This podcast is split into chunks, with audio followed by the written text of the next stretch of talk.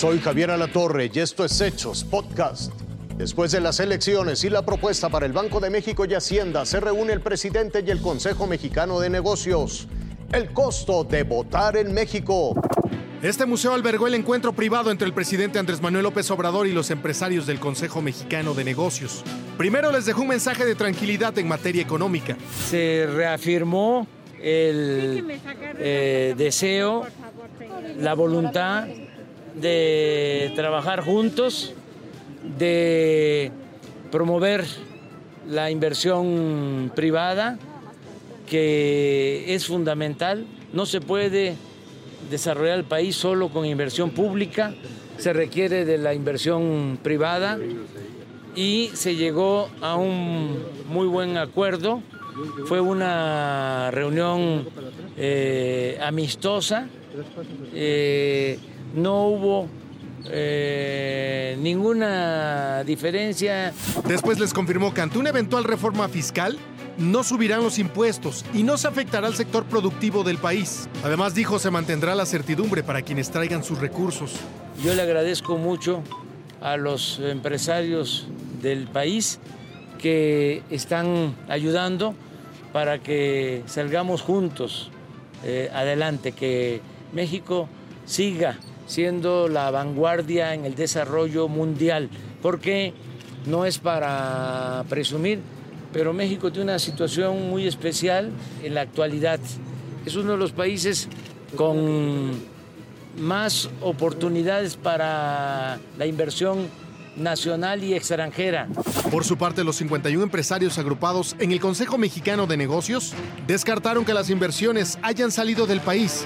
De hecho, se comprometieron a buscar más oportunidades de desarrollo. Una reunión positiva eh, donde hubo una conversación pues franca, abierta, eh, hubo muchas preguntas, el presidente pues las contestó todas, eh, fue en, general una muy buena reunión, ¿no? Y como también comentaba, enfocada en cómo aprovechar esta coyuntura que es irrepetible. Eh, el mundo está viviendo un rebote de la economía en general, México no es ajeno. Así el presidente López Obrador los invitó a seguir invirtiendo, y más cuando dijo México tiene estabilidad financiera y económica. Está creciendo la inversión eh, extranjera, está creciendo la economía, eh, hay estabilidad macroeconómica y algo que es muy importante, hay bienestar y hay paz social. En México no hay confrontación, no hay eh, enfrentamientos en las calles. Miren cómo estoy, no traigo a nadie aquí de que me cuide. Nadie, nadie, nadie, nadie. César Méndez, Azteca Noticias.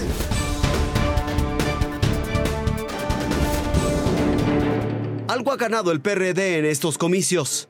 Cada voto que recibió el pasado domingo fue el más caro de la elección. El PRD le cuesta al país cerca de 550 millones de pesos este año, pero obtuvo apenas un poco más de 1.700.000 sufragios.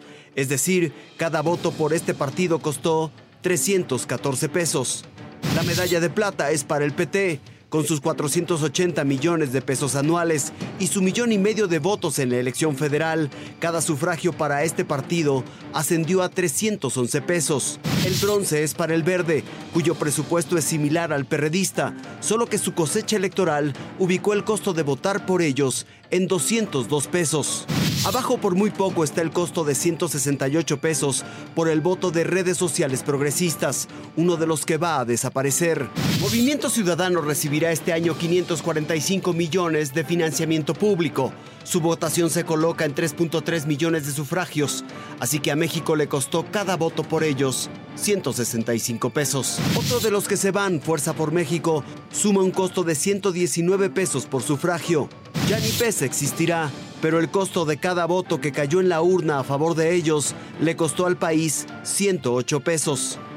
Al aplicar esa misma fórmula encontramos que cada voto por Morena, PAN y PRI le costó a los contribuyentes 134 pesos, 137 y 133 pesos respectivamente. Todo sin contar el invaluable costo económico de los 56 millones de spots transmitidos en estas elecciones. Una spotiza que no se refleja en una mayor participación de los ciudadanos en las urnas. Jaime Guerrero, Azteca Noticias. Esto fue Hechos Podcast.